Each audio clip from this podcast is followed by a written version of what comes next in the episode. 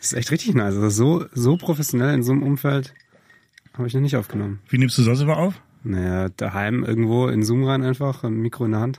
Ach so. Oder, oder eine, nee, nicht in der Hand. Ich habe so ein, so ein äh, kein so ein Mikroständer wie du hier hast, sondern so ein, äh, ich mach's mit einem Superklemme und klemme dir den Tisch ran, meistens. Funktioniert auch. Ja, funktioniert auch. Ja, das ist der, äh, der Fluch, wenn man, wenn man früher äh, Musik gemacht hat. ja, Und seine Freundin auch, dann hat man, hat man alles. ja. Das gecheckt, wir sind schon voll drin, gell? Wir, wir sind, wir Wir sind, sind voll drin jetzt. um den, den eleganten Übergang mal zu bauen. Ja, Misha, geil, dass es funktioniert hat. ja, ich freue mich auch. Ähm, nur mal ganz kurz zurück. Wir sind jetzt bei dir hier im in deinem Studio, was was äh, du ja du hast einen einen Aufnahmeraum könnte man sagen, aber eigentlich hast du ein, ein Fotostudio, Genau. ein kleines. Mit meinen eigenen Händen habe ich diesen, diesen Raum gebaut.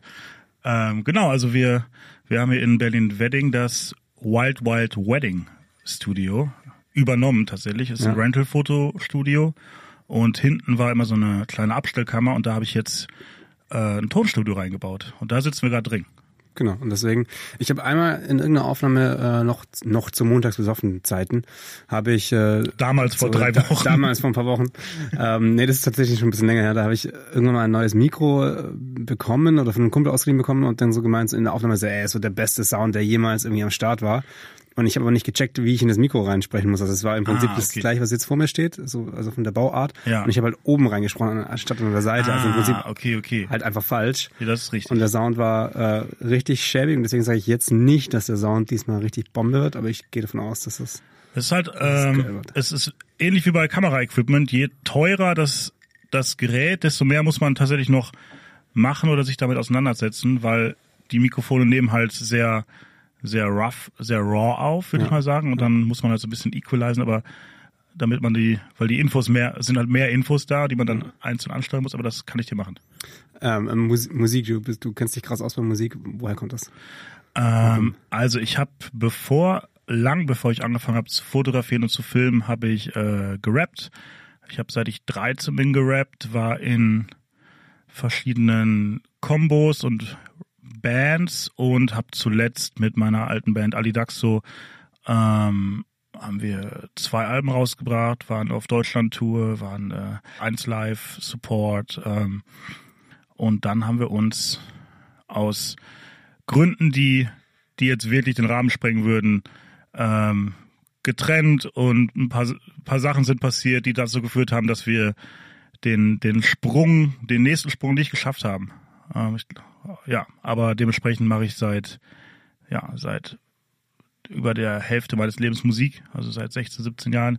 Aber machst du, machst du gerade auch noch was? Weil ich dachte, das ist äh, Ich mach eigentlich grad- nicht mehr in Musik Ich mache gerade mach grad ganz, ganz wenig tatsächlich bis gar nicht, was mir auch, was mir auch sehr in der Seele wehtut, aber ich, ich krieg's gerade zeitlich irgendwie, irgendwie nicht hin und ich bin auch gerade so, dadurch, dass man irgendwie auch in der, in der deutschen Musiklandschaft arbeitet, bin ich auch sehr so, so, so, so ein bisschen demotiviert, weil man halt alle Seiten jetzt irgendwie kennt und ich, ich habe gerade nicht mehr so, also das, das, das Feuer, wofür man das macht, so, weil es irgendwie so, das, das Ziel, wo man dann hinkommen könnte, wenn man jetzt alle Seiten kennt, gar nicht mehr so attraktiv ist. Also ich, wenn ich jetzt Musik machen würde, würde ich es echt nur noch für mich machen, aber nicht mehr so für, für den Fame. So.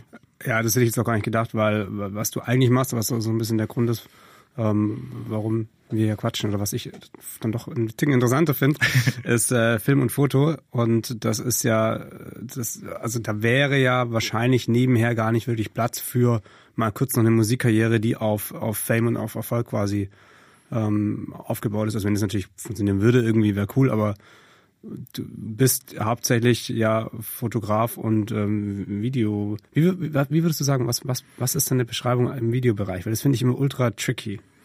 Boah, es ist, es ist sehr schwer. Also ich, ich, ich tue mir auch ganz, ich tue mich auch ganz äh, schwer damit, mich zu committen, weil, weil mir halt irgendwie alles Spaß macht. Und das ist so, das ist so das Problem, äh, in Anführungszeichen, weil dadurch ist man irgendwie so die eierlegende Wollmilchsau, was natürlich irgendwie n- eine negative Assoziation weckt, aber letztendlich hat mich das dazu geführt, wo ich jetzt bin, weil ich einfach an allem Interesse habe. Also ich habe äh, jetzt jetzt gerade äh, mache ich im Videobereich von Konzeption bis ich bin an der Kamera bis äh, äh, Schnitt, bis Grading, alles, so weil es mich auch einfach interessiert. Ähm, würde es aber so zukunftsweisend sagen, dass ich lieber in die in die so Supervisor kreativ, ich entwickle was mhm. Und lass das umsetzen gehen möchte schon. Ja. ja. Dann ähm, also ganz ganz plump so, wie wie kommst du dahin oder wie kamst du dahin? Also was was waren die Anfänge in diesem ganzen Medienrummel? Du hast irgendwann eine Kamera in der Hand gehabt, ein paar Fotos gemacht und dann gecheckt so, ey, das macht ja voll Bock, ist irgendwie ganz geil. Oder das, wie, wie kamst du dazu? Das kann man tatsächlich relativ so sagen.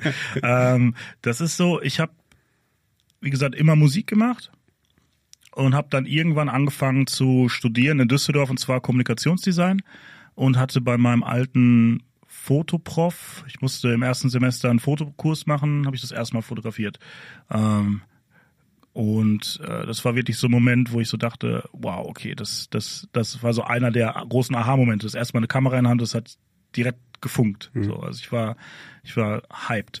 Ähm, hatte mich lustigerweise an der Uni mit Illustrationen beworben. Also ganz weit weg von, von Fotografie und Typografie hatte ich mich auch beworben. Ähm, und habe dann relativ gemerkt, weil mir auch abseits von, von dem Kreieren auch dieser, dieser Business-Aspekt so ein bisschen Spaß macht und immer schon Spaß gemacht hat, habe ich gemerkt, so okay, äh, wie kann ich damit jetzt irgendwie da rumkommen, dass ich einen Studentenjob machen muss, weil ich hatte keinen Bock auf Regale einräumen oder sowas. Ja. Also es war für mich keine Option, never, weil ich dachte so, ey, wenn ich jetzt ein, ein Plakat designe, kriege ich dasselbe, dieselben 400 Euro, wie wenn ich jetzt arbeite. So. Ich habe, ich während im Studium habe ich äh, meine ersten Sachen war tatsächlich Plakatdesign. Ähm, ja. Das war dafür habe ich meine Selbstständigkeit eigentlich angemeldet ursprünglich ja. mal. Und ich habe mich aber dann trotzdem noch bei äh, so Kauf, äh, Kauf ähm, Supermärkten eben beworben, dass ich da irgendwie einen Nebenjob habe und die haben mich alle abgelehnt. Unqualifiziert. ich weiß auch gar nicht warum, aber irgendwie. Weil du das, das Regal immer so nach Farben sortiert hast. Wahrscheinlich. Mega lang gebraucht, weil irgendwie das noch nicht so richtig im goldenen Schnitt Der, alles. Die Erbsen äh, müssen perfekt. ja, das äh, sein können. Nee, aber ich keine Ahnung. Also deswegen, so einfach ist es gar nicht im Nebenjob. ja, wie gesagt, also das, das war für mich so, also für mich war klar, dass ich das nicht machen möchte. Und das hat sich bisher auch tatsächlich durchgezogen. Also ich war noch nie fest angestellt bis, ja. bisher in meinem Leben. Ähm, und habe dann halt geguckt, okay, mit diesem neuen Aspekt in meinem Leben der Fotografie, was kann ich damit machen, womit ich irgendwie auch Geld verdienen kann oder wo, was, wo ich auch mich weiterentwickeln kann, wo ich irgendwie die Kreativität auch weiter fördern kann und habe natürlich dann in meinem direkten Umfeld erstmal geschaut und das war halt die Musikszene ja. und habe angefangen, weil äh, was, was sind alle Musiker? Selbstdarsteller. Mhm. Und was brauchen Selbstdarsteller? Fotos. und deswegen war das dann relativ klar, dass ich, äh, dass ich da irgendwie äh, Fuß fassen kann und habe erstmal rumgefragt und habe so angefangen, Bands zu fotografieren. Aber deine aktive Bandzeit quasi, da wo ihr unterwegs war, war das davor oder danach? Oder war parallel, parallel. Parallel. Also ja. ich hatte meine, viele meiner Kontakte durch meine Band ähm, meine Band hatte danach tatsächlich den, den, den größeren Hype, ähm, aber das hat, hat sich alles so gegenseitig befruchtet. Habe dann dadurch auch äh, jemanden kennengelernt, äh, Markus Hartmann heißt der, ist jetzt mittlerweile Vice President bei Sony. Mhm. Der äh, hat damals ein eigenes Label, Management, Label, äh, Management Firma gehabt bei äh, in, in, in NRW und ähm, der hat eine befreundete Band von mir gesigned und irgendwie mochte der mich und ähm, habe mir dann meine ersten größeren Jobs gegeben und so bin ich tatsächlich durch ihn in die Musikszene gekommen und er ist heute immer noch so einer der meiner Hauptkunden, ja, so nach nach über ja, nach fast zehn Jahren würde ich sagen. Ja, ja. Ähm, das war so so so ein ein Step, äh, wie ich wie ich reingekommen bin. Der zweite Step war, dass wir mit der mit der Uni damals noch eine Exkursion gemacht haben in die USA ähm, wo wir in, in Kalifornien, in Los Angeles waren ähm, und wo ich dann bei Greg Gorman, das ist so einer der der großen Hollywood-Fotografen gelernt habe. Dann war ich noch in Santa Barbara länger, habe da gelernt, alles Fotografie. Was heißt, du hast da gelernt? Also du ähm, ganz klassische amerikanische Assist also Fotoassistent, Assistenz, Licht, ja. Licht setzen, ja, ja. Äh, aber auch so wie der amerikanische Markt funktioniert, wo alles irgendwie auf einmal alles möglich ist. So, alles aber du warst dann da bei denen, bei denen im Studio quasi genau. irgendwie in der Produktionsfirma, whatever. Genau, in, einmal äh, bei Greg und einmal in den im Brooks Institute waren wir, das ist Santa Barbara und habe da gelernt Und ähm, das hat so, das war für mich so ein Mind-Opening-Ding und äh, der zweite große Step in meiner Karriere, weil das hat so mein, mein Weltbild geformt. Ja. So, du bist auf einmal nicht mehr im, im kleinen Düsseldorf, sondern du, du bist auf einmal viel, viel größer und irgendwie ist die, der Vibe ist so, so krass und ich bin eh so irgendwie immer krasser Filmfan gewesen und dann kommst du aus dem Flugzeug und es sieht einfach alles genauso aus wie ja. im Film und noch krasser und der, jeder, jeder Burger schmeckt besser als jeder Burger in Deutschland mhm. und äh, alles ist möglich und alles ist awesome und die Sonne scheint und da sind einfach Palmen und das Meer und das war für mich so ganz, ganz horizonterweiternd. Ähm, das war der, der zweite Punkt. Und dann immer weiter fotografiert. Und der dritte und letzte Punkt und was so die, die Entscheidung damit sich gebracht hat, war, dass das ähm, äh, basiert eher auf einer auf einer auf einer technischen Seite. Und zwar gab es dann irgendwann so 2012, 2011, 2010 so die die ersten Spiegelreflexkameras, die auf einmal filmen konnten, ja. in einer, nennen wir es mal aus heutiger Sicht, cinematografischen Ästhetik, mhm. mit ganz viel Anführungszeichen, weil es einfach unscharf war irgendwie. Ja. und ähm, das war dann eine Kamera, die man dann natürlich eh hatte und dann hat man gemerkt, äh, man konnte filmen und was lieben selbstdarstellende Musiker noch mehr als Fotos? Ein Bewegtbild. Bewegtbild. Und dann war es irgendwie klar, dass ich Musikvideos mache. Ähm, hab damit angefangen und dann kam besagter Markus Hartmann zu mir und hat mich auf einmal angerufen und hat gesagt, so, ey, hast du Bock, ein Musikvideo zu drehen? Äh, 15k Budget, muss in zwei Wochen fertig sein, kriegst du das hin. Und ich war, wie alt war ich? Äh, 22, 23? Ja noch nie in der Position, in der Größe gearbeitet, noch gar, gar keine Kontakte. Ich hatte nur meine 5D ja. und, und das war's. So. Hattest du da aber schon ein paar Musikvideos irgendwie draußen abgeschlossen gedreht und ja, irgendwie aber, so Showreel-mäßig? Genau, aber halt alles alles so semi-professionell. Ja. Also ich weiß nicht, was er, was weiß bis heute nicht, was er mir gesehen hat, aber ich bin wirklich sehr, sehr dankbar und habe das natürlich, hab, hab zugesagt, mhm. ähm, habe dieses gesamte Budget auf, auf den Kopf gehauen, habe nichts an diesem Videodreh verdient, habe das erste Mal Lichtleute bezahlt, habe mir damals eine Red ausgeliehen, was natürlich so, ich war der King in der Uni, so, der hat mit einer Red gefilmt, so. Äh, hab äh, Styling, hab Schauspieler bezahlt, ähm, wie gesagt, habe an dem ganzen Videodreh nicht, nichts verdient, habe selber noch Kamera gemacht ähm, und dann ist eigentlich so, meine Lieblingsanekdote war, dass, dass, dass ich on-set dann, als alle bereit waren und wir dieses Video gedreht haben und die Band steht da und alles und ich bin auf, hab gesagt, ey, wir müssen kurz Pause machen, bin, bin auf die Toilette gegangen und habe auf meinem iPhone mir eine Bedienungsanleitung von der Red runtergeladen, weil ich mich gewundert habe, warum die keinen Sound aufnimmt, weil die halt kein Mikrofon hat. Ja. So, ja. das heißt, ich habe das wusste ich nicht. Ja. Ganze Video ohne Sound gedreht und musste es im Nachhinein so nach Lippenbewegung irgendwie sinken. Ähm, aber halt ja, investiert an diesen, an diesen, an diesen drei Stellen, würde ich sagen, in meinem Leben und an der besonders und das hat dazu geführt, dass ich halt dringend war. Ja, und aber nochmal zu dem Projekt jetzt, weil das ist ja genau das, die richtige Herangehensweise, glaube ich. Also wenn ich glaube, oftmals denkt man so, wow, wenn so eine Anfrage kommt, geil, da kann man jetzt Geld rausziehen, da kann man jetzt irgendwie ein bisschen was verdienen, da kann man sich jetzt irgendwie Technik von kaufen oder sowas. Aber ich glaube, wenn du in, in dem Step dann das in, eben in Menschen investierst, wie du es gemacht hast, die dir letztendlich helfen, ein Produkt zu schaffen, das du alleine niemals in der Qualität irgendwie hättest liefern können, dann war das ja genau der richtige, der richtige Ansatz. Also wenn das irgendwie versucht, das alles selber hinzubiegen, ohne, ohne irgendwie auf Profis zu setzen, die dir unter die Arme greifen, dann weiß ich nicht, ob du Voll. vielleicht also, nochmal gebucht worden wärst. Also für, für mich war klar, jetzt, jetzt heißt es Fake it till you make it. Ja. Ähm, oh, was auch so ein sehr amerikanischer Style ist halt. So, ne, was man irgendwie, also es ist erstmal alles possible. Und dann, erstmal ist es ein Yes und dann guckt man wie.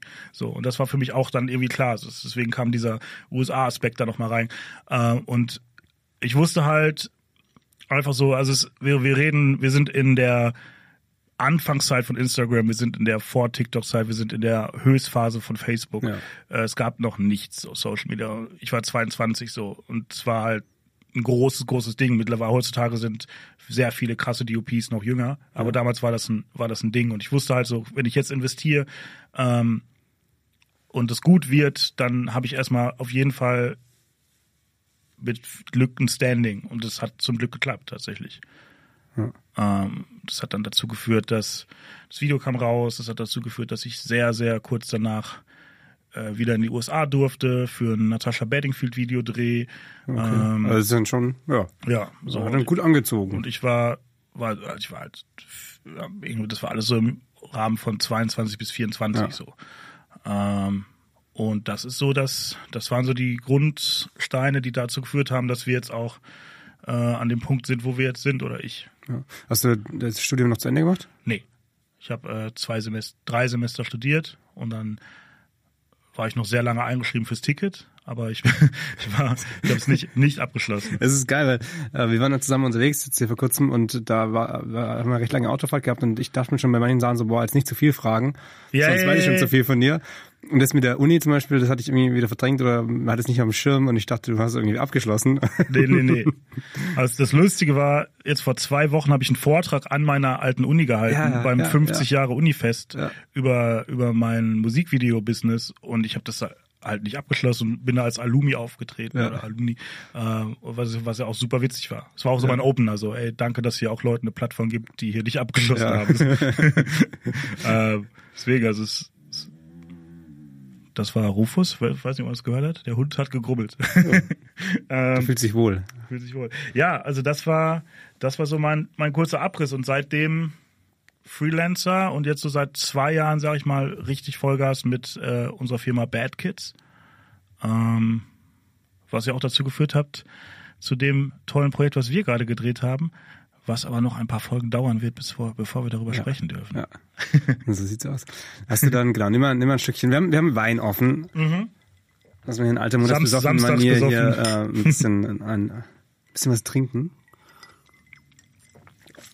Hast du dann, äh, also in dem Moment, als die, als die Videogeschichte quasi so richtig angezogen hat, oder also, was das im Moment ist, war ja recht schlagartig dann wahrscheinlich, hast du da dann trotzdem weiterhin fotografiert oder hast du das erstmal auf Eis gelegt und dann dich auf die Video, Videos konzentriert?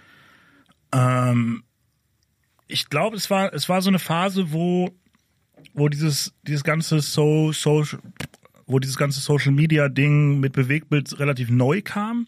Und deswegen war eine Zeit lang gerade im Musikbereich Videografie viel mehr gefragt als Fotografie. Ja. Ähm, was ja heute immer noch ist, so äh, irgendwelche TikTok-Assets und hast du nicht gesehen. Ähm, deswegen war, habe ich eine Zeit lang viel mehr, viel mehr gefilmt als fotografiert.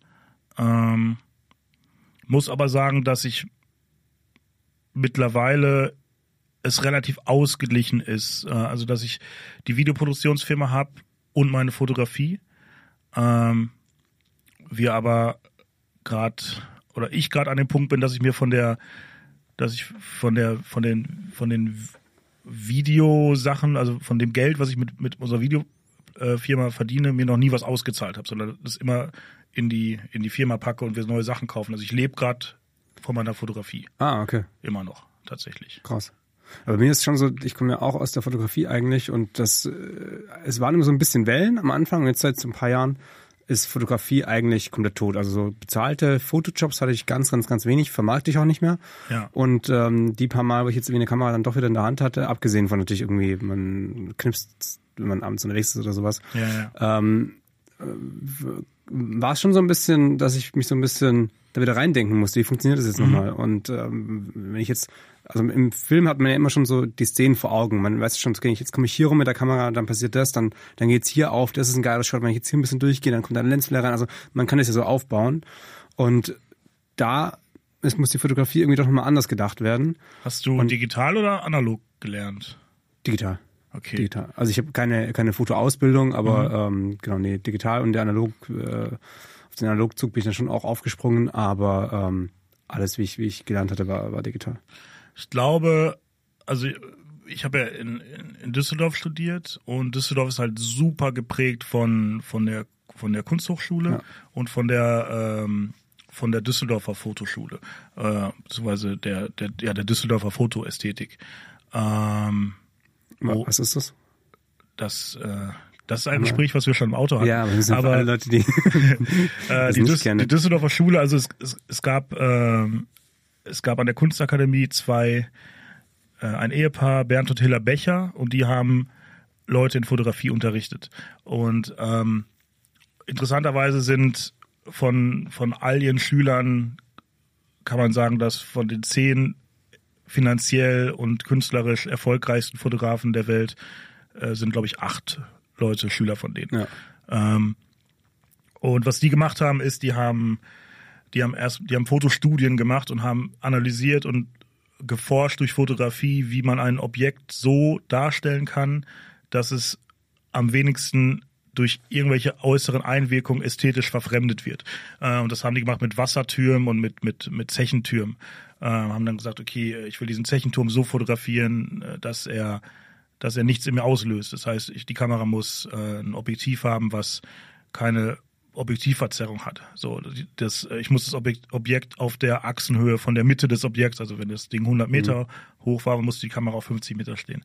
Ähm, das Objekt, der, der Turm muss am, muss im bewölkten Licht fotografiert werden, damit keine, damit Sonne keine Schatten äh, erzeugt, die äh, eine Spannung erzeugen, die nicht da ist. Ich darf es nicht von unten, nicht von oben fotografieren, weil das erzeugt Größe oder oder äh, das macht das Objekt kleiner ähm, und haben quasi durch den durch den Verzicht auf jegliche Form von Ästhetik eine neue Ästhetik erschaffen. Ja. Und das ist die Düsseldorfer Schule.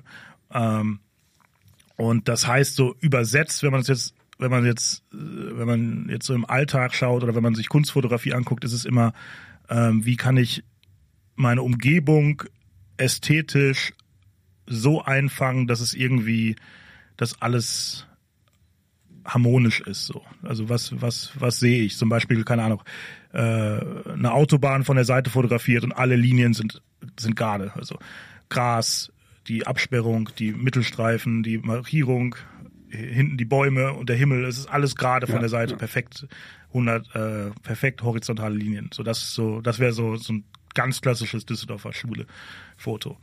Kleiner kleiner Exkurs. So und da da habe ich halt gelernt, und das ist eine eine DNA der Stadt, die die sehr präsent ist und die man an der Uni sehr sehr krass äh, eingefärcht bekommt, automatisch. So ähm, deswegen ist das so das so ein Punkt, der, der mich fotografisch sehr geprägt hat und dazu, dass wir analog gelernt haben. Das heißt, man, man lernt dadurch nicht so viel zu fotografieren, sondern eher so den, den einen Moment zu finden und man lernt die Ästhetik zu finden.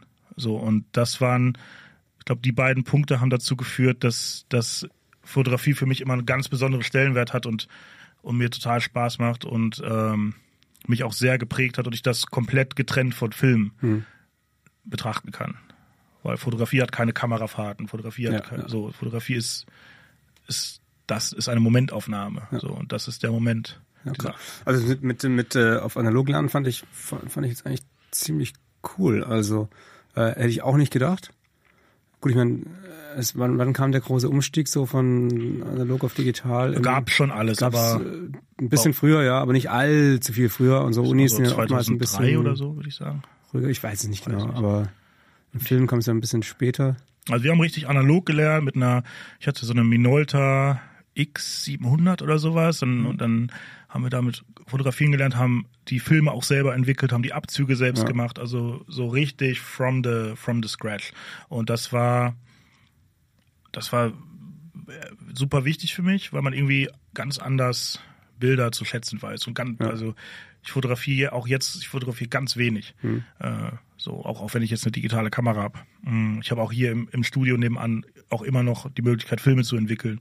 So, weil es auch irgendwie Spaß macht und es auch so meditativ ist. So, ja, weil du ja. einfach so auch das, auch das, das ganz große Wort negatives Scannen, das ist ja schon ein Studiengang für sich. Ja. So, da kloppen sich ja alle Leute. Grüße ans Analog-Kollektiv hier. Und ähm, also man kann sich da so reinfuchsen und es macht so Spaß. Und es ist aber am Ende des Tages ist es halt einfach super meditativ und ich man macht total Spaß. Aber das ist ja auch genau das, was die Arbeit dann doch wieder ausmacht, irgendwo, dass es halt ein Prozess ist mhm. und dass der ganze Prozess der Teil letztendlich auch von, von dem Werk ist, das du dann irgendwie erschaffst. Mhm. Also ich glaube, wenn du irgendwie Bock hast auf die auf eine Sache, dann arbeitest du ganz anders, als wenn du keine Bock, keinen Bock drauf hast. So, also selbst ich glaube, das Foto, was du ja vor dem, vor dem Entwickeln äh, quasi aufnimmst eigentlich, wird trotzdem, ist trotzdem ein anderes, weil du weißt, okay, im Hintergrund, das muss noch entwickelt werden, da, da geht noch ein, ja. noch ein Prozess statt. vielleicht wieder so ein bisschen was mit, mit Wertung, nicht Wertung, sondern so Wertigkeit mhm. irgendwie so zu, zu tun. Ja, man, man, man nimmt sich einfach richtig Zeit. Also ich meine, wenn du jetzt digital fotografierst und auf eine Ausstellung hinarbeitest und, und wirklich deine Sachen drucken oder, oder äh, belichten lassen möchtest, so dass das auch da kostet Zeit, ja. so, ne? Aber äh, aber das ist halt ein also der, der ganze Prozess, der entschleunigt ganz, ganz doll und das finde ich in der heutigen Zeit super spannend, weil alles immer schneller ist. So die Aufmerksamkeitsspanne ist so gering, so sobald ein Video länger als 15 Sekunden ist, swipe man weiter. Äh, und gerade da so sich so richtig Zeit zu lassen und man hat nur 36 Fotos, man muss die entwickeln, man muss die scannen. So, also du, du sitzt ja ab dem Moment, wo du den Film dann entwickelt hast, bis du das Foto in der Qualität, dass du es drucken kannst, du sitzt ja an jedem Foto nochmal wenn du es richtig gut machst, zwei Stunden ja. mit Staub entfernen und sowas. Also es ist so, so, so gegen, gegen den Zeitgeist, dass ich es super spannend finde. Aber fotografierst du auch Jobs analog? Ich habe mir jetzt tatsächlich eine, eine Mamiya mal geliehen und würde das jetzt mal ausprobieren. Mittelformat. Mittelformat, ja. ja. Ähm, ich habe aber auch schon äh, Musikerporträts analog, also reine analoge Fotos abgegeben. Ja. Ich hatte zum Beispiel letztes Jahr die Pressefotos für Mike Singer gemacht. Die mhm. waren, die waren komplett analog. Äh, für Annette Louisanne haben wir auch komplett analog geschossen. Auch, ich hatte zwar die digitale mit, weil das mein Belichtungsmesser dann immer ist, ja. ähm, aber äh, habe am Ende nur die digitalen, äh, die analogen abgegeben tatsächlich. Ja. Was, was, wo, wo, wo bist du fotografisch dann zu Hause? Also sind es wirklich die Musikerporträts äh, oder ist es auch irgendwas Tourbegleitendes? Ist es äh, Werbung? Also was, äh, wo, wo findest du das statt? Ähm, Rein fotografisch? Ich muss sagen, dass ich immer noch der Musikszene treu geblieben bin. Und was, was für mich da ist, das, und da ist so ein Punkt, ähm, wenn man mal so ganz selbstreferenziell ist, ist es halt so, dass mir dadurch, dass ich gerade keine Musik mehr mache und man Film ja immer in einem großen Team macht, mir so mein Rampensau-Aspekt in meinem Leben fehlt. Ja. Und durch Fotografie kann ich den halt immer noch so ein bisschen ausleben, weil Fotografie, das bin halt dann nur ich. So plus, plus das, das Model, das Motiv, so. Und das ist so für mich ein wichtiger Punkt, weil ich, weil das halt so ein, so ein Faktor ist, den ich immer in meinem Leben hatte, ist irgendwo auf einer Bühne stattzufinden. Und deswegen ist Fotografie auch für mich ein Mittel, dass ich das noch in meinem Leben habe, weil, weil ich das brauche. Ähm, und bin tatsächlich aber auch bei der Musikerfotografie geblieben. Also schon, schon, es hört sich schon auch eher so intimen Fotos an. Also andere kommen ja mit äh, drei Assistenten und irgendwie ja. riesen Lichtaufbau. Nee, gar nie. Also ich habe das, ich, ich rede auch die ganze Zeit mit, also es ist eigentlich ein Dialog mhm. beim Fotografieren und ich drück ab und zu mal drauf. Ähm, und mh, ein Feedback, was ich immer wieder bekomme und was, wofür ich einfach auch wirklich sehr dankbar bin und was für mich so das, das schönste fotografische Kompliment ist, äh, ist, dass ich von wirklich von sehr, sehr vielen Leuten höre, dass äh, sie sich selber so noch nie gesehen haben auf dem Foto. Weil ich so aus deren Augen ihre Essenz ja. einfangen kann. Ja. So, das habe ich von wirklich von mehr als 50 Leuten schon gehört. Ja. So. Und was, was mega toll ist. Aber das würde ja wieder genau dafür sprechen, eben so diesen einen Moment zu finden, der eben der entscheidende ist und nicht 500.000 Bilder zu machen.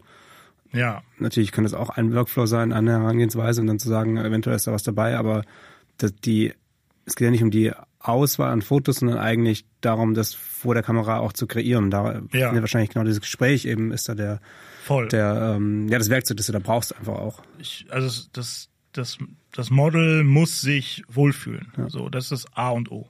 Äh, und das, das ist mir auch super wichtig. Das, das ganze Environment muss stimmen. So, ja. weil sonst wird's nicht. Ähm, deswegen, es muss, muss einfach, einfach gut sein, muss gute Musik laufen, man muss gute Gespräche haben, man muss irgendwie gucken. Ich finde halt, man, ich finde, man, man gibt als Fotograf immer auch ganz viel von sich selbst rein. Und man versucht auch immer mit dem, mit dem Model, mit der Person immer so ein bisschen, bisschen zu flirten. Das ist immer so ein, es ist immer so ein, so ein leichtes ineinander verliebt sein beidseitig. Mhm. So, das, das versucht man irgendwie zu erzeugen, was auch, was auch irgendwie natürlich eine, irgendwie kräftezerrend ist, weil man halt viel gibt. Aber irgendwie so, so kriegt man es halt so, ne? Also, ähm, ja, ich glaube, man, man muss immer so ein bisschen verliebt sein in das Model. Ja. Und umgekehrt. Ich glaube, das ist wichtig. Das ist äh, sehr schön gesagt. Das ist echt sehr schön gesagt. Wie würdest du deinen Stil beschreiben? Es ist jetzt so, sorry, das ist so sehr abhakend, aber irgendwie Es ist so- äh, es ist, äh, Es ist so absurd. Ich habe ich hab, ich hab ja natürlich dann gelernt, wie man klassisches Licht setzt und hier und da und der Reflektor von Ja. unten und bla bla bla. Und äh, habe dann irgendwann angefangen, so ähm, so Terry Richardson-Style einfach in die Fresse zu blitzen. Terry Richardson, danke. Das ist mich, wir haben vor kurzem beim Dreh haben wir über einen einen Fotografen gesprochen und wir meintest wussten, du? wir wussten alle, nee, der andere Dreh. Also okay, Ähm, wir wussten alle, ich weiß, weiß nicht mehr, wen wir gesprochen hatten, vielleicht auch den. wir hatten dieselbe Situation. Okay, ähm, äh, war mir wohl nicht wichtig genug, aber äh, es war irgendwie Kunde, jemand von der Agentur, der Fotograf und ich quasi als, als DOP und wir haben alle den wussten, wen wir meinen und wir sind nicht auf den Namen gekommen. Ah, okay. Danke. Jetzt äh, und seitdem denke ich auch noch nach. Seitdem denke ich nach. So, Das- wie fuck, das wie hieß der? er. Wie hieß der? Wie hieß der?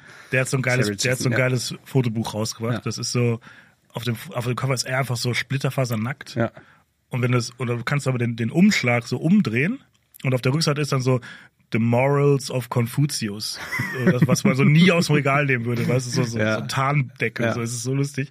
Ähm, ich habe irgendwann angefangen mit diesem, mit diesem Anblitzen, ähm, was so meine gesamte technische Fotografenlehre, die ich genossen habe, wegschmeißt, Mhm. weil es halt so unperfekt ist. Aber irgendwie, seitdem ich das mache, buchen mich alle dafür, was so absurd ist. Okay, böse Zungen würden behaupten, das kann halt irgendwie jeder. so. ja. Und im Prinzip, ich würde jetzt behaupten, das ist jetzt nicht so weit hergeholt. so, sorry, ihr lieben Instagrammer. Aber ähm, Nee, da kommt ja die andere Seite. Da Ja. kommt ja genau das Gespräch, da kommt ja genau das, Ja, was eben dann wieder du bist und sonst. genau. Äh. Aber es ist halt technisch Weil- super, super ja, ja. un super rough, aber das ist wa- wahrscheinlich auch das, was was da reinspielt. Ne? Es hat, hat halt dadurch so eine so eine Echtheit. Es hat so ein out of the moment Vibe. Ähm, es hat es hat was Echtes, was rohes. So, ne? Und das heißt, sind wirklich Kamera und Aufsteckblitz oben drauf und gib ihm. Oder Ich habe meistens äh, entweder mit dem Aufsteckblitz, ich habe so ein so ein Pro-Foto-Blitz noch, Ja. der hat irgendwie irgendwie streut der anders, den finde ich ganz interessant. Ähm, den benutze ich auch ganz oft, was total affig aussieht, weil ich dann so einen riesen Blitz in der Hand habe, so einen Blitzkopf. also in der einen Hand die Kamera, in der Ja. anderen Hand den Teleskop. Aber irgendwie irgendwie streut das Licht sehr hart und so. Irgendwie mag ich den. Das ist ja, Ja. B1. Ähm, B1 und Leica, das ist gerade mein mein Set tatsächlich. Ja. Ja. Go-To-Setup. Nice. Ähm, Videobereich, also ich glaube, ähm, das, ich habe zum Beispiel, als wir vor ein paar Wochen da in, in dieser einen Bar saßen, Wo wir gleich noch hingehen. gleich- Die meinst du? ähm, da hatte ich, da hast du gemeint, dass, dass du eben du so ein bisschen dein, dein, ähm, ja, dein Markenauftritt letztendlich auch oder so deine Homepage irgendwie neu gemacht hast, ähm, vor ein paar Wochen, Monaten, irgendwas in der Richtung.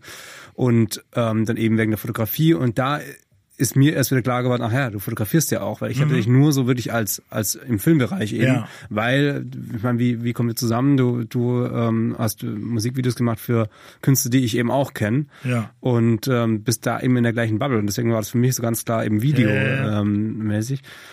Ähm, Mu Musikvideos, wie wie ist die Welt für dich? So- So ganz ganz ganz blöd in den Raum rein. Wie ist diese Musikvideowelt für dich? Ähm, unterbezahlt,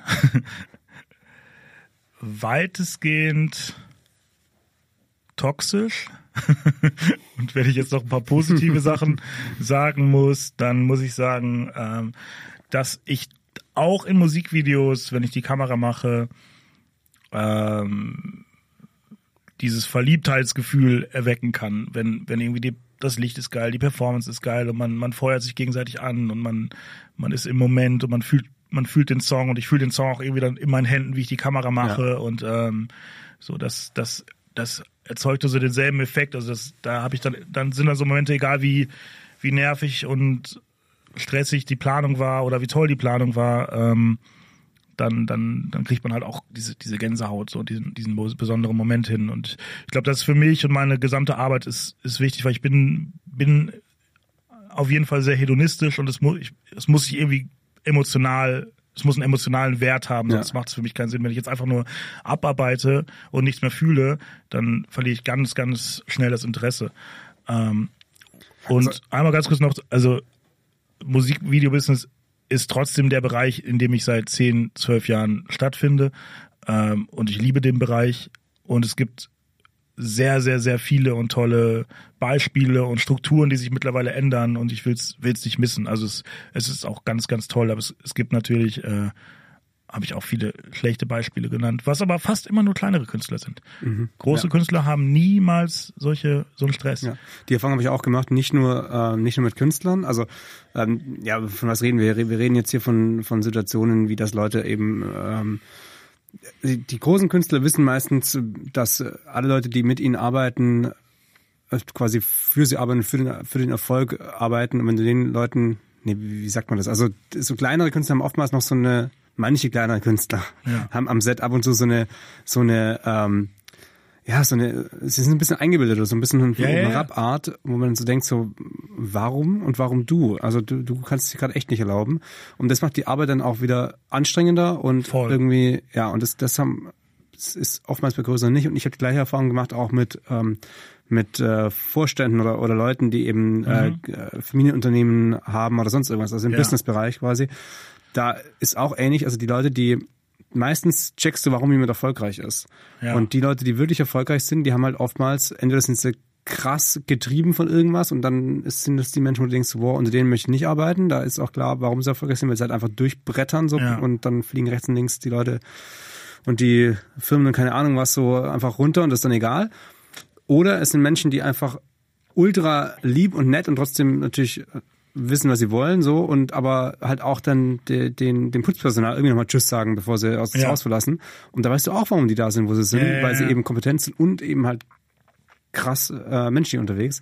Und das Gleiche habe ich im Musikbusiness eben auch so irgendwie erlebt. Also ja, also gerade so im, im, im, im Unternehmensbereich dann ja ganz schlimm so, ja, der Karl Hals, der hat doch immer so tolle Ideen, vielleicht macht der irgendwann mal so ein Marketingkonzept und dann mhm. denkst du dir so, nein, der Karl Heinz hat keine tolle Ideen.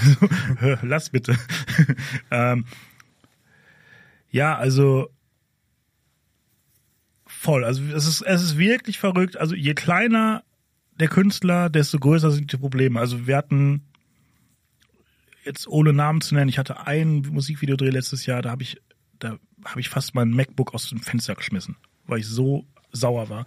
Da war irgend so ein Newcomer-Rapper, der gerade Autotune entdeckt hat. Und ähm, dann hat er sich das Video angeguckt, so Frame by Frame, und dann kam so, ja, bei Sekunde ein, bei Sekunde 23, Frame 5, da ist mein Auge so komisch zu.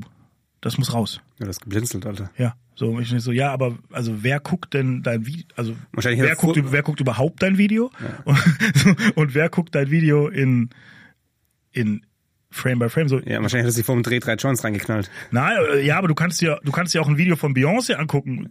Ja. Da wird nicht jeder Frame geil sein. Ja. So, so das ist halt menschlich. So, und da, also dann denke ich mir halt, wo, wo, worüber reden wir denn jetzt hier gerade? So ist es, das kannst du doch nicht ernst meinen. So, so das war wirklich, das hat mir, das hat mir den letzten Nerv, Nerv geraubt. So.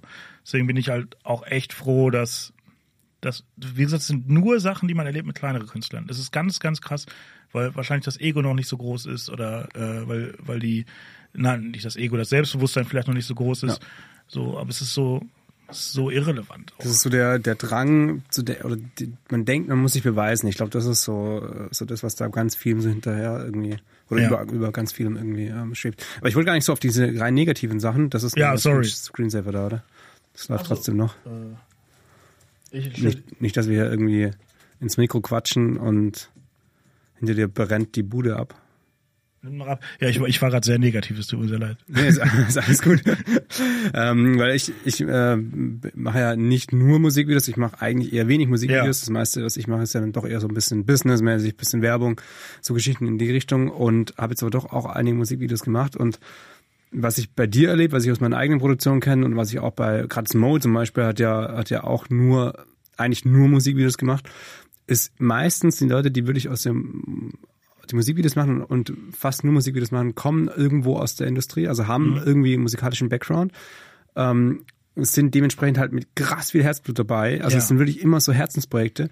Und ich glaube, das birgt halt auch natürlich dann die Gefahr, dass, dass du halt viel schneller irgendwie ausbrennst oder halt auch ausgenommen wirst, weil du machst ja auch zum sehr, sehr ja. großen Teil einfach weil du es geil findest, wenn du selber halt so drin steckst und dann machst du halt nochmal einen Tag extra für ohne Geld, machst halt nochmal Auf irgendwie jeden dies. Fall.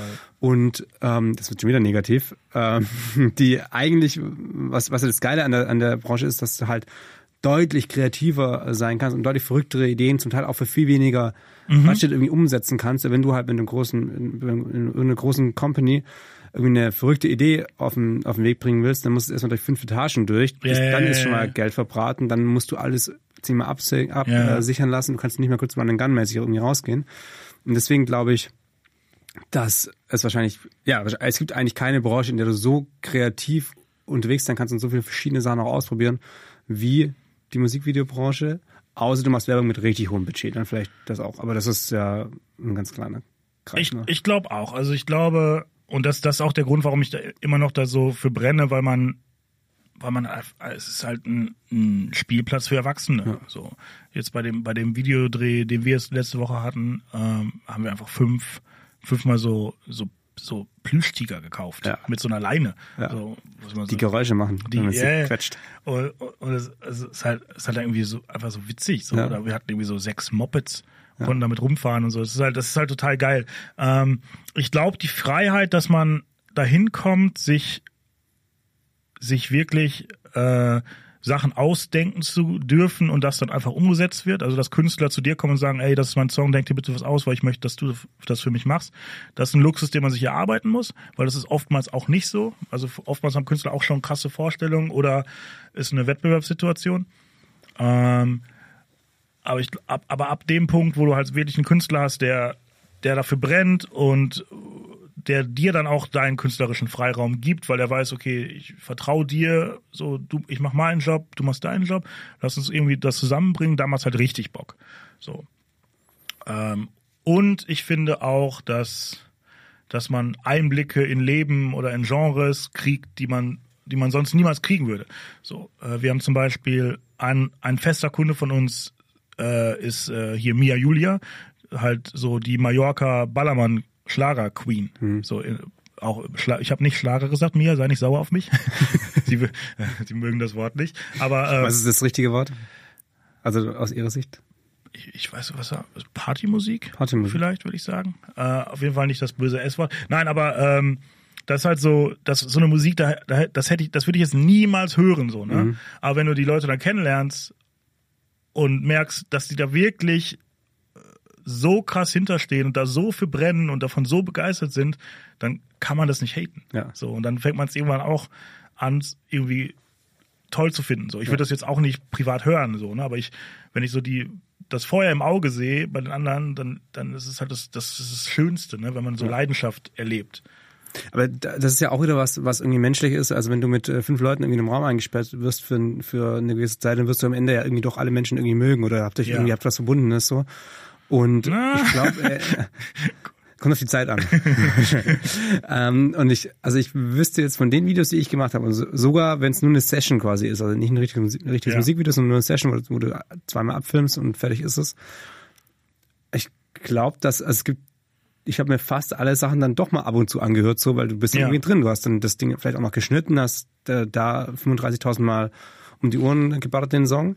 Dann kannst du ihn erstmal nicht mehr hören. Danach ist er irgendwie dann doch äh, so drin bei dir. Und wenn er da irgendwo kommt, dann bist du halt doch irgendwie so am Start und denkst du so, ja, ja, ist was Vertrautes, so.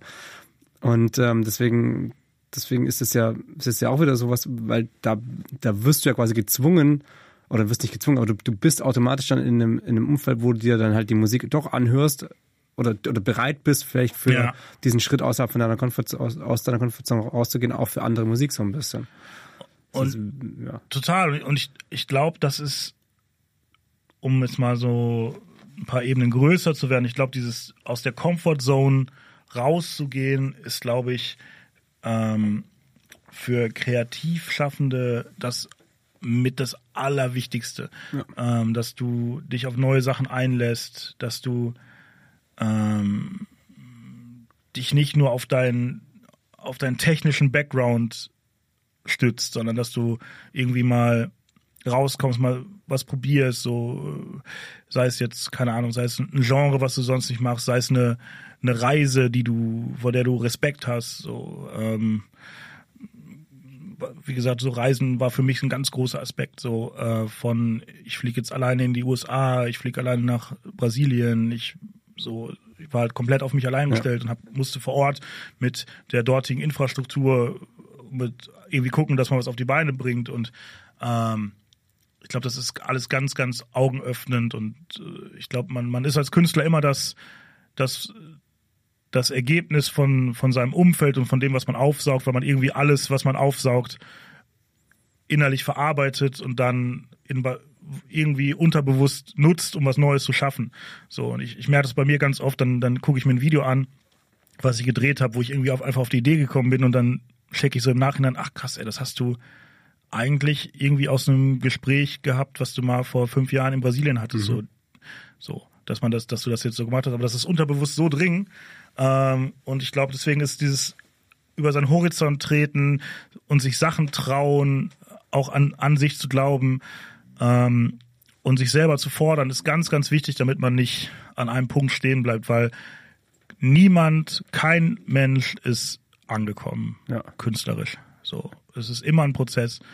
Ja. Und, es, und deswegen sollte man halt immer mit, mit offenem Herzen und offenen Augen durch die Welt laufen. Ja. Du brauchst Input. Ja. Du brauchst einfach Input, verschiedensten Input. Du meinst ähm, vorhin, dass äh, die, dass man sich so arbeiten muss, dass Künstler einem quasi vertrauen ähm, mit der eigenen Idee. Willst du, dass, wenn jetzt ein neuer Künstler auf dich zukommt, ähm, möchtest du dann, dass die komplett planlos sind und, und sagen, ey, hier ist der Song, denkt dir was Geiles aus, oder hättest du gern da ein bisschen Input von mm, deren Seite aus? Also ich, es ist ja an dem Level, wo man ist, in der Regel so, dass ein Künstler schon geformt ist in irgendeiner Form. Ja. Beziehungsweise, dass es, dass es klar ist, der Künstler steht vielleicht für das. Das ähm, Branding ist irgendwie Das da Branding ist da, so, ne? Und dann, dann muss man natürlich schauen oder sollte man schauen, dass man irgendwas macht, was trotzdem so CI-konform ist. Ähm, nichtsdestotrotz, keine Ahnung, fände ich es jetzt langweilig, eine Rockband irgendwo in eine Lagerhalle mit einer Gitarre und zu stellen, so, ne? So, dann würde ich halt gucken, Außer die wollen das explizit so, aber dann bin ich vielleicht nicht der richtige Partner für, für deren Video.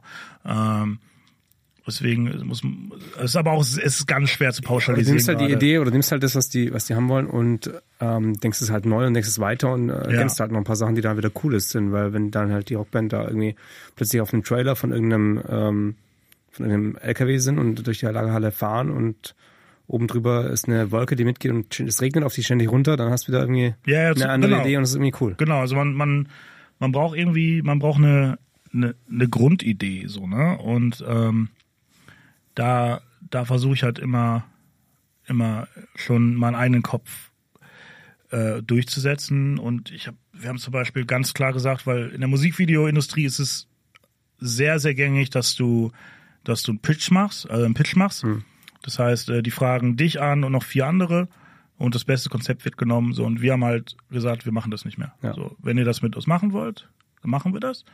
Dann können wir zusammen uns überlegen wir uns was, können aber zusammen nochmal sprechen, äh, können mit dem Künstler mal sprechen und können dann gemeinsam was entwickeln. Aber ich mache nicht mehr mir einen halben Tag Arbeit oder einen Tag Arbeit für, ich werde vielleicht genommen. So, da ja. bin ich dann auch, da ist mein Ego zu groß. So.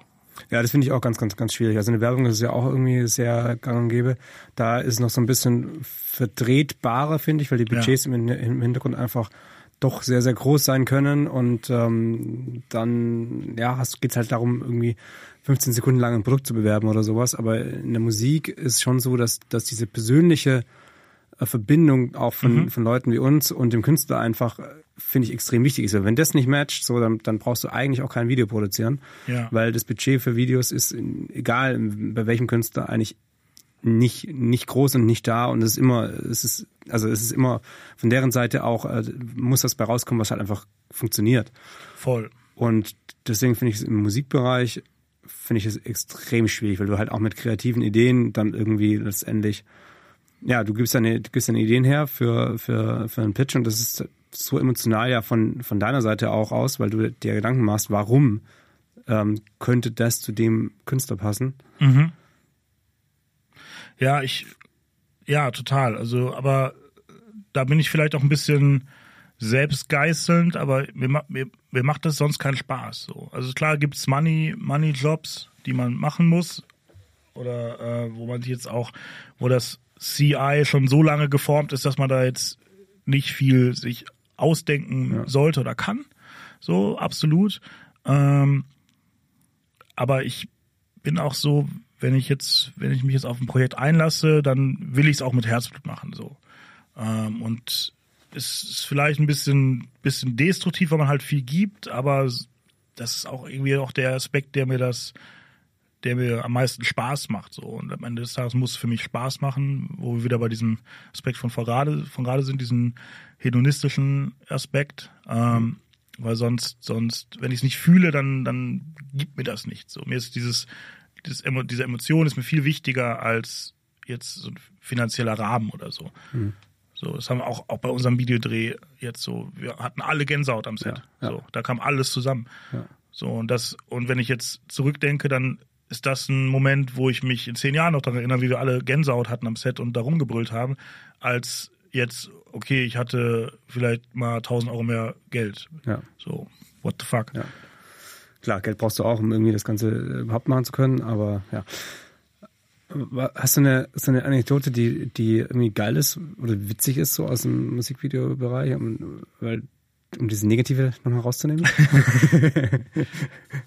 was, war das, was war der schönste Moment musikvideotechnisch? Ich muss, ich muss ganz ehrlich sagen, wir hatten, äh, wir haben für, für mich, für mich gab es vor zwei Jahren einen Moment, das war für mich ganz toll. Ähm, da haben wir die, haben wir drei Musikvideos für Annette Louisanne gedreht.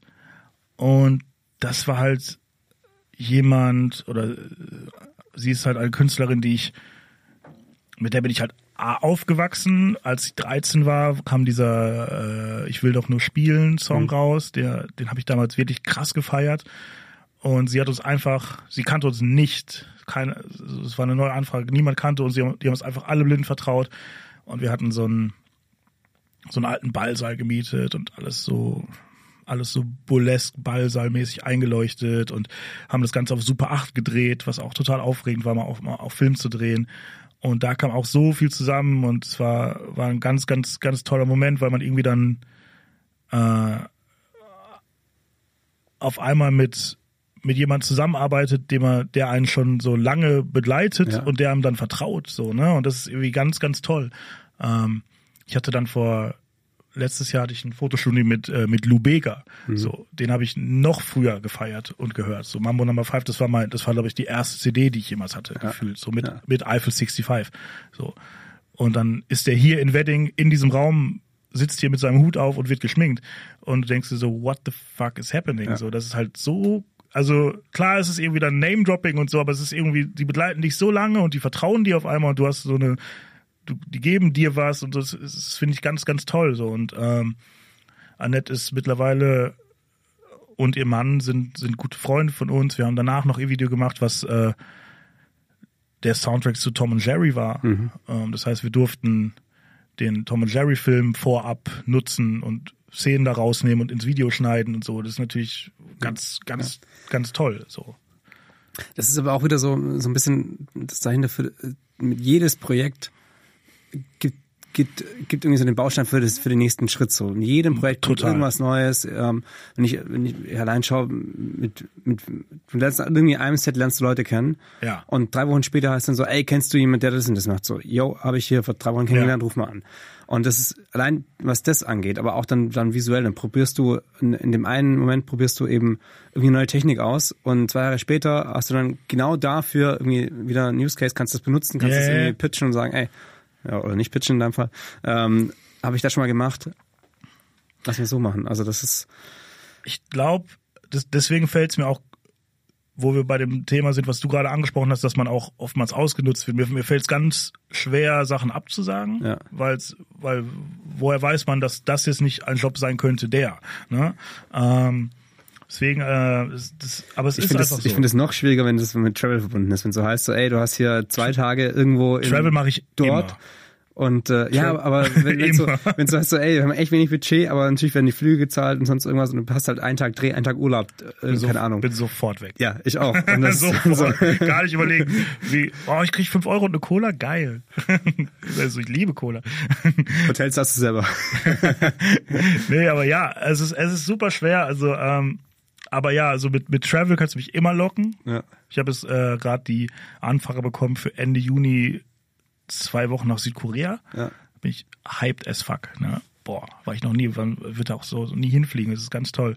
Ähm, aber ja, äh, so wann, wann, wo unterscheidet man? Das ist halt ganz schwer. Und ich, ich kann wirklich so resümierend sagen, aus allem, was ich bisher gemacht habe, kann ich zwei Quintessenzen rauskristallisieren. Die habe hab ich auch letztens an der, an der Uni, äh, in meinem Uni Vortrag, den ich mir erschlichen habe, zum Besten gegeben. Ähm, do what you like, also mach, mach, was dir Spaß macht. Es muss Spaß machen. Also dann, wenn du keine Passion dafür hast, dann macht es dich krank. So. Ja. Und das zweite ist, ähm, trust your gut, also hör auf dein Bauchgefühl. Und mein, mein Bauchgefühl, ich habe schon viele negative Sachen erlebt, viele positive Sachen erlebt, auch viele schlechte Entscheidungen getroffen aber es waren immer die Sachen, wo ich nicht auf mein Bauchgefühl gehört habe, Ja. die im Nachhinein sich herauskristallisiert haben, dass sie nicht gut waren. Und das war auf 100% der Fälle trifft das zu. So, deswegen, ich, Bauchgefühl hören ist für mich der wichtigste Punkt in meiner Karriere. Sonst hätte ich nicht diesen Videodreh gemacht, wo ich, wo ich auf dem Klo nach der Anleitung geschaut habe. Sonst wäre ich nicht einfach in die USA geflogen. Ähm, sonst hätte ich mich nicht an der Uni angemeldet. Also es war, sonst hätte ich nicht die, dieses Gefühl gehabt, als ich die Kamera das erste Mal in der Hand habe, so, das macht irgendwas mit mir. So, äh, das ist für mich der, der, der, der Tipp. Der Vortrag in der Uni, wie, wie war der für dich? Also, weil das ist ja nochmal ganz was anderes als, ähm, als äh, Videos produzierend oder fotografierend. Das ist ja, Also ich habe gemerkt, dass also ich bin mein mein letzter Auftritt vor diesem Ding war war mal unser Abschiedskonzert mit der Band, Ja. äh, wo wir vor wo wir in Essen so ein Open Air Konzert gespielt haben vor vielen vielen Leuten und ich bin mit so der Attitude auf diese Bühne so yo was geht so und dann habe ich halt gemerkt, das ist halt was ganz anderes, wenn du 20 Minuten einfach so ohne Musik autark was erzählen musst und so einen Spannungsbogen Bogen aufbauen musst, als wenn du jetzt einfach so mit einer Band auf der Bühne stehst und rappst. Da kann man also die Tension ist woanders. So, Ja. ne? Also ich habe es krass unterschätzt und habe mich da wirklich durchgemögelt. Ich wurde zwischendurch echt nervös, was ich gar nicht, was ich gar nicht mehr gewohnt war so in der Form. Ähm, ich sag, ich sag mal so eine gute 3 minus. also ich habe es krass unterschätzt und ich würd, muss da muss ich da habe ich äh, ich habe es einfach unterschätzt. Ich habe mal auch wie immer, wie ich alles mache, in, im ICE dahin mit dem Vortrag vorbereitet. Ich habe vorher keinmal drüber nachgedacht. So, weil das sonst immer so klappt. Aber das ist, ist wirklich nochmal was anderes. Also das muss man, das muss man sich erüben. Ja. Aber es war trotzdem super, eine krasse Erfahrung. Ähm, ich war im Nachhinein so, meine ganzen Gags haben nicht gezündet. Mann. Verdammt, ich habe so gute Gags gehabt. Naja. ja gut, das kann ja auch einfach, also die Gags können ja gut gewesen sein und die Rezipienten waren einfach auf einem anderen Ich glaube beides. unterwegs. Gags waren schlecht, Rezensionen waren nicht gut. Aber wie gesagt, also es war trotzdem voll die, voll die Ehre für mich, dass ich das machen durfte auf so Ja. einem, auf diesem 50 Jahre Fest so. Ähm, aber ich habe halt, hab gemerkt, da, äh, dass mir das trotzdem sehr viel Spaß macht und ich das gerne in Zukunft weiter forcieren würde, so. Aber dass da noch viel, viel, äh, pro, ist das so ein bisschen, ist das so ein bisschen der, der, der Schritt oder die Richtung in Richtung äh, so lehrend oder so ein bisschen äh, Wissen weitergeben und eben Leute mit ins Boot holen. Das ist ja, geht ja so in die Richtung dann eigentlich. Ich könnte mir das schon vorstellen, ja. Also ich, ich merke auch, dass mir so dieses, merke, dass mir das einfach Spaß macht, auch dieses, diese, die Aufnahme hier so mit dir zu reden, so mir macht es total Spaß. Also ich Ja. brenne dafür und äh, ich könnte mir das schon vorstellen, dass das so ein Punkt sein wird, der, der präsenter sein wer, wird in Zukunft. So, das macht schon Bock, ja. Geil, dann vom menschlichen weg zu ein bisschen was technischerem, äh, ein bisschen Equipment-nerdy. Hast, Okay. hast du so ein Standard-Setup, mit dem du, mit dem du die, die Videos drehst oder wie, wie gehst du an, an die Geschichte ran? Ähm, ich mach, also wir haben so ein wir haben natürlich ein eigenes Setup. Ich hab, haben so Black Magic, wir haben so eine diese Z-Cam, die ist ganz geil mit so mit so mit so Leica Vintage Linsen, äh, Linsen vor allem Linsen. Linsen. Ähm, und Partner. Ganz, ganz schlecht, ganz schlechte Joke wieder. Linsen und Partner. ähm, genau. also das ist so unser, das ist unser Standard-Setup. Ähm, aber auch da ist die, die also was, was, wie soll das Video am Ende aussehen? So, ne? Ist das ein Video, wo, die, wo das Setup Sinn macht? Ich meine, jede Kamera, jedes Objektiv und jede Kombination hat seine eigene, sein eigene, sein eigenes Panache, wie man so schön sagt. Ähm, Panache. so, nein, also so was, man muss es so ein bisschen vom Projekt abhängig machen, aber wenn das Budget das nicht hergibt, dann Sigma ja. 1835 und ja. gib ihm. So, ähm, aber wenn es jetzt so ein Passion-Projekt ist, dann auch sehr gerne was anderes ausleihen, auf jeden Fall. Aber bist, bist du so krass technisch unterwegs? Also kennst du dann, ziehst du dir irgendwie äh, abends zwei Stunden lang irgendwelche YouTube-Videos YouTube ran, um irgendwie die letzten, die, letzten äh, Ziffern des Codex noch zu verstehen? Oder nee, eher so, also, Hauptsache funktioniert und... Ich gucke mir immer, wenn ich eine neue Kamera habe, gucke ich bei YouTube, Best Camera Setting for Filming. Dann nehme ich halt das, am Drehtag die anderen. Nehme, nehme ich das erste Video, dann stelle ich das einmal ein, hinterfragt das nie wieder, ja. bis mir mal irgendwer was anderes sagt. Tatsächlich, also ich bin aber das, die Leute, die das äh, erklären bei, YouTube, bei YouTube, sind doch meistens dann irgendwelche ähm, ja, so 19-jährigen ähm, Cracks, ja, äh, voll. YouTuber. Ja. Voll. Nee, also ähm, ich bin es technisch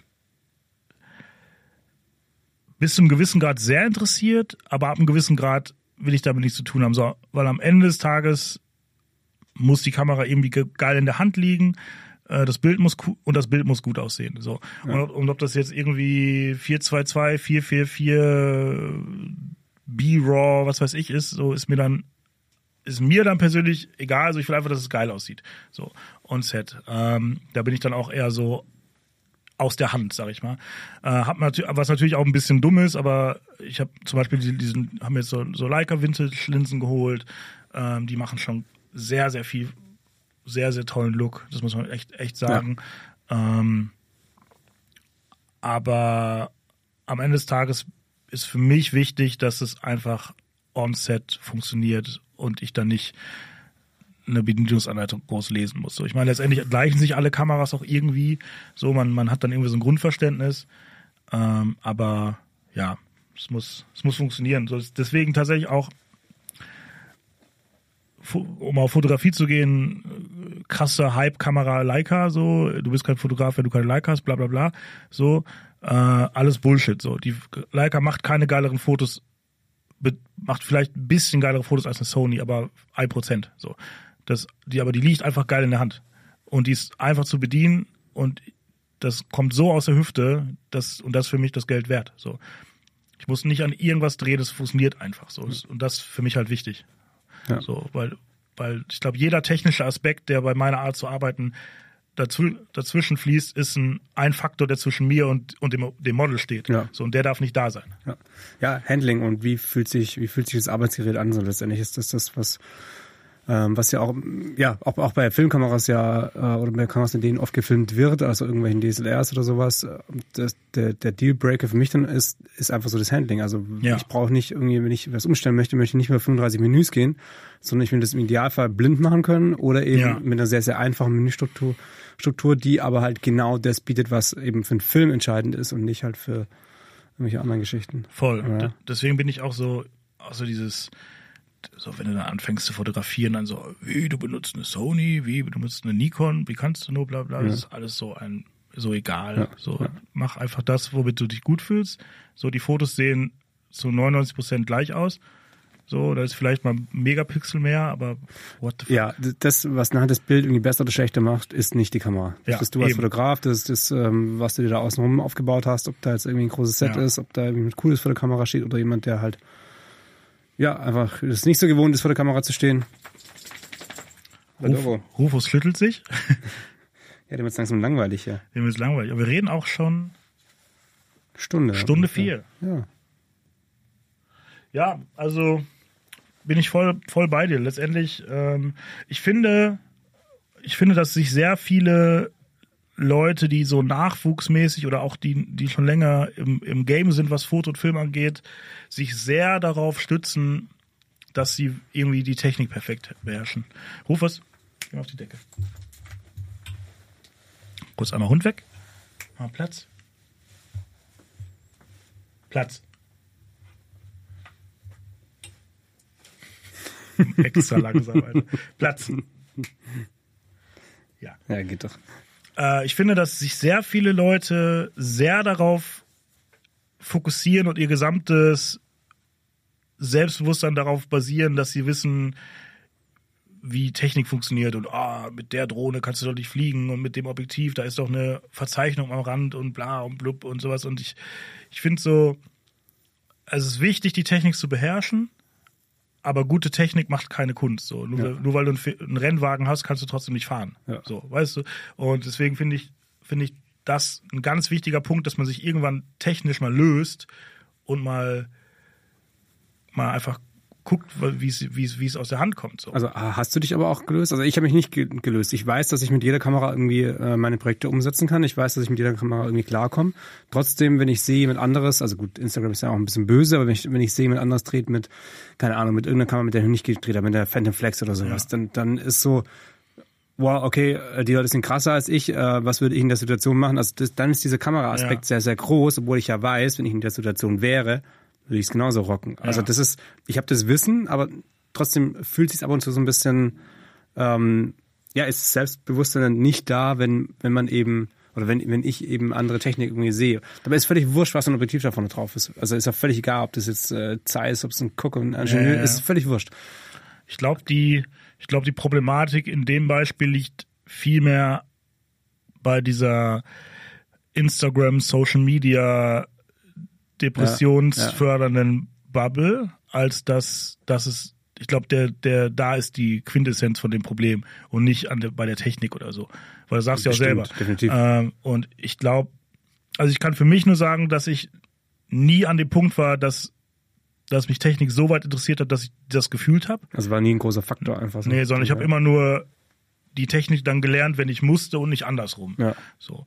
Ähm, aber ja, dieses, dieses Gefühl, dann siehst du irgendwie so einen 19-Jährigen mit 500.000 Followern, der geile Fotos macht und denkst du, warum ist der denn geil, bla bla bla, so, ey, du, so, vielleicht würdest du dieselben Fotos nicht hinkriegen oder, aber ist auch egal, so, es ist halt alles so ein Rabbit Hole aus, aus Neid und Selbstdarstellung und Negativität Instagram, was, was, was sehr, sehr viele Leute sehr krank macht. Deswegen ist das auch ein Faktor, wo ich, den ich auch nicht gut nutze.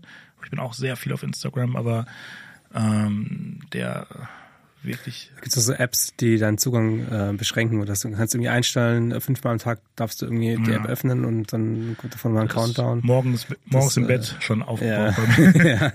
Nee, das ist, das ist ein gro das ist ein großer, großer Faktor. Ich glaube, der, der gesellschaftlich auch ganz, ganz, ganz viel macht. Und äh, gerade in Verbindung mit Corona und ist, glaube ich, das ganze Social Media, Mental Health Ding ist, äh, ist, äh, wird, Ist ein wird Thema es- auf jeden Fall. ist ein ganz großes Thema, was uns noch sehr lange begleiten wird. Deswegen glaube ich halt, glaube ich halt, dass, dass oftmals die Problematik nicht ist, dass man denkt, der ist, der ist geiler oder der macht was Geileres, sondern dass man, das Problem ist, dass man nicht denkt, dass man selber geil ist. Ja. ja. Ja. Und du vergleichst dich halt mit vielen anderen Leuten und nicht mit einer anderen Person und meistens Ja. vergleichst du dich nur mit Leuten, die, ähm, wo du denkst, dass sie krassere Sachen machen als du und nicht mit den Leuten, die die gleichen Sachen machen oder halt ähm, ja, arbeiten, die du nicht, nicht so gut findest. Aber Instagram selber hat, äh, hat das für dich auch einen positiven Aspekt im Sinne von, hast du Jobs quasi, we- weißt du von Jobs, die du über Instagram bekommen hast aufgrund deines Auftretens da oder, weil diese Welt ist ja für viele Menschen schon auch einfach ähm, das Tool, um Leute zu Ja. erreichen. Also ich habe sehr viele Photoshopes über Instagram bekommen. Ich habe den das, das große Video, was wir letzte Woche gedreht haben, über Instagram bekommen. Ich habe ähm, alle meine Reiseshops über Instagram bekommen, fast in, in der ersten Instanz. Und was auch super mächtig ist, ich habe fast all mein, all die Leute, mit, mit denen ich im Videobereich arbeite, über Instagram Ja. bekommen. Also sei es jetzt, ey, wir suchen einen Herren, wir suchen jemanden, der Herren-Make-up macht. Wir suchen äh, äh, ein Oberbeleuchter, eine Oberbeleuchterin. Ähm, so, das läuft fast ausschließlich über Instagram. So, also es, dafür ist es ein wahnsinnig mächtiges Tool. Hm. Wenn du hast du hast du irgendwelche Ziele? Also bist du jemand, der, der sich so, so einen Fünfjahresplan schreibt und dann irgendwie sagt, okay, in drei Jahren möchte ich irgendwie ähm, mit, äh, keine Ahnung, immer mindestens 20.000 Budget haben für Musikvideos ja. oder irgendwie so was in der Richtung oder ist das eher so Go with the Flow? Ich würde, ich habe immer alles Go with the Flow gemacht. Ähm, ich würde super gerne in Zukunft öfter in den USA arbeiten, ähm, weil ich mich da einfach persönlich viel wohler fühle. Ähm, ich möchte weniger arbeiten, dafür effizienter. Also übersetzt, ich möchte gerne größere Budgets und dafür weniger Drehs, weil wir drehen jetzt gerade, keine Ahnung, manchmal acht Videos im Monat. Mhm. So, das ist natürlich auch nicht, nicht fördernd so äh, für Kreativität. Ja. Ähm, ich möchte genau, ich möchte weniger arbeiten, dafür selektierter. Ich würde gerne mehr in den USA arbeiten und äh, ich möchte meinen meinen Bootsführerschein mit dir machen. ja, du redest immer von wir. Ähm, können wir ganz kurz anreißen. Wir, meinst du die Produktionsfirma genau. quasi? Also wir haben, wir ist äh, Vivian Bauernschmidt und ich. Das ist äh, nicht nur meine wunderbare Freundin, sondern auch meine Geschäftspartnerin und wir sind Gründer von Bad Kids und auch sie kommt aus der Musikszene, was was äh, auch viel macht am On-Set. Sie ist eine, sie kennt beide Seiten. Sie war früher in einer, in einer Band, die hieß Aloha from Hell, so eine Teenie-Band. Ähm, und wir haben das gegründet. Haben uns auch während des Fotoshootings kennengelernt, lustigerweise. Ja. Wie, wie läuft das? Also wie, wie ist die Zusammenarbeit mit, quasi wenn du mit dem Partner Projekte machst, gleichzeitig noch, noch eine Firma zusammen hast und dann eben natürlich auch zusammen wohnst und dein Leben teilst? Äh, man muss sich Grenzen setzen, ganz klar. Also es, es funktioniert alles super und es ist ganz toll und ich äh, lieb's, wenn, wenn sie am Set aufblüht und umgekehrt auch und wir pushen uns gegenseitig und sagen, ey, du hast da abgerissen und bla, es war alles cool. Ähm, man muss nur, es fällt ganz schwer abzuschalten und ich glaube, das ist, das, ich das ist ein Punkt, der extrem wichtig ist, ähm, dass man die Arbeit nicht mit nach Hause nimmt, dass man halt zu Hause einen klaren, eine klare Grenze sieht und sagt so, ey, jetzt ist, jetzt sind wir, jetzt sollen sich alle unsere tollen Musiker, Freunde und Labels und so mal kurz beruhigen und jetzt ist unsere Zeit. So, ja. das ist ganz wichtig. Äh, keine Handys im Schlafzimmer. Kein, Macht ihr? Ja. Das ist geil. Ja. Auf, iPad haben wir im Schlafzimmer manchmal, um was zu gucken, aber es gibt kein Social Media ja. im Schlafzimmer zum Beispiel. Ähm, so, so, solche Kleinigkeiten. Also man muss irgendwie eine Struktur finden, die Raum lässt für Nichtarbeit. Hm. Ja, ja. Was, was wir zum Beispiel ganz oft machen, ist, dass wir einfach irgendwo hinfahren, hinfliegen und von da aus arbeiten. Dass wir jetzt sagen, wir sind jetzt irgendwie mal zehn Tage, keine Ahnung, in Kroatien, so, dass man irgendwie auch Couple Time hat, aber und dann irgendwie abends mal eine Stunde arbeitet und so. Das, das, das machen wir ganz viel. Ähm, aber ja, Struktur finden und Raum schaffen für Nichtarbeit. Ja, ich glaube, das ist allgemein ein sehr, sehr großes Thema. Ähm, Struktur finden und Raum schaffen für Nichtarbeit. Gerade als Freelancer. In, genau, ja, als Freelancer dann in der Branche und vor allem, wenn du halt äh, thematisch irgendwo unterwegs bist, wo du eben mit deinem Herzblut so drin hängst. Ja. Weil dann ist halt, ähm, ihr habt mein, ihr habt, ihr habt ein Studio, ihr habt also die Arbeit schon mal räumlich getrennt. Ja. Könnt ihr auch Arbeit räumlich trennen, was glaube ich sehr, sehr gut ist. Aber so dieses Jahr noch kurz irgendwas anschauen, kurz nochmal da Feedback geben, kurz das machen. Und du bleibst halt gedanklich immer in, in, dies, in der Arbeit drin. Ich glaube, wenn man das hinbekommt, die, die beiden Welten so ein bisschen zu trennen, dann ist schon mal ein ganz, ganz großer Schritt gemacht in eine vernünftigere ähm, ja, Work-Life-Balance ist so ein Scheißwort, aber so, äh, so eine, eine gesund, gesündere Beziehung einfach mit. mit ich will jetzt auch nicht sagen, dass ich will jetzt auch nicht sagen, dass es bei uns immer gut klappt, ja. aber wir versuchen, wir arbeiten dran. So. Ja. Also klar gibt es manchmal irgendwelche Videoprojekte, wo, wo man halt erreichbar sein muss, so, weil sich irgendwas noch nicht geklärt hat oder sowas. Ähm, aber letztendlich so, ich habe auch schon mal einfach mal zwei Tage mein Handy ausgemacht, einfach mal so übers. Wochenende. Und man hat ich habe nichts verpasst. Ja. So, keiner wollte was, so wenn du es klar kommunizierst, so man, man, man muss dieses Stigma, Stigma so ein bisschen loswerden, dass es irgendwie, dass man erreichbar sein muss, weil man muss nicht immer erreichbar sein. Ja. Ähm, Micha, vielen Dank, dass du erreichbar warst für mich. und ich hoffe, da, ich bin mir sicher, ich, äh, da wird in Zukunft noch, äh, noch ein paar Sachen, ein paar gemeinsame Sachen kommen, wo wir Ja, voneinander gemeint, äh, bereit, äh, erreichbar sind. So, jetzt habe ich mir so eine geile Überleitung ausgedacht und komplett Ah, Dann hast du so wie ich beim Uni-Vortrag. Ähm, hast genau, es an die Wand einfach so, gefahren. ey, äh, drei geilen, Minus. geilen Joke im, Hinter, im Hinterkopf und auf die Lippen kommt dann einfach nur Chaos. Aber da du ja so ein bisschen die Bühne vermisst, ähm, wo du dein dein äh, Selbst äh, preisgeben kannst, äh, dann bekommst du die letzten, die letzten Minuten von dieser Folge bekommst du und kannst nochmal über alles reden, über was du reden möchtest und kannst so lange machen, wie du möchtest. Vielen Dank. Danke dir, Julian, dass, äh, dass ich hier zu Gast sein durfte. Und ähm, ich kann tatsächlich echt nur noch mal das sagen, was, was ich vorhin schon gesagt habe. Und zwar ähm, meine beiden, meine beiden Resümees aus meinen bisherigen äh, beruflichen Erfolgen, in Anführungszeichen. Und zwar äh, macht das, was dir Spaß macht. Also guckt, dass ihr Leidenschaft für das habt, was ihr macht, so sonst ähm, ich, ich merke immer, so das beste Beispiel habe ich in meiner Familie, mein Vater und mein Bruder. Mein Bruder ist jünger als ich, die kommen immer nach Hause von der, ich komme aus dem Ruhrgebiet, von der Maloche, vom Arbeiten und sind voll abgefuckt und alles ist scheiße und setzen sich vom Fernseher.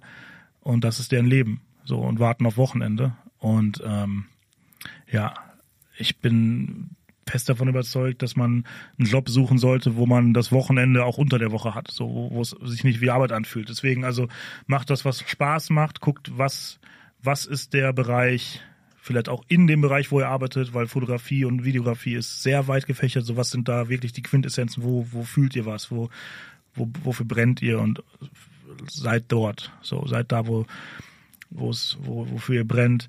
Ähm, erweitert euren Horizont, schaut, dass ihr reist, schaut, dass ihr euch mit Leuten abgibt, die im besten Falle besser sind in dem, was ihr macht, so und und äh, euch davon was abgucken könnt und euch davon inspirieren lassen könnt. Also schaut, dass euer Umfeld auch inspirierend ist. Und das Letzte ist, hört auf euer Bauchgefühl, weil ähm, dann seid ihr ehrlich zu euch selbst und ihr müsst euch nichts, nichts vorwerfen. Und äh, ja, das, das sind meine abschließenden Worte. Und hört den Podcast. Hört den Podcast. Achsensprung und Anschlussfehler. Achsensprung und Anschlussfehler. Zwei Wörter mit, mit meinem Sprachfehler. Achsensprung. Ja. vielen, vielen Dank, Julian. Danke, Micha. Let's, let's go to the bar. Jetzt geht's ab in die Bar. Saufen!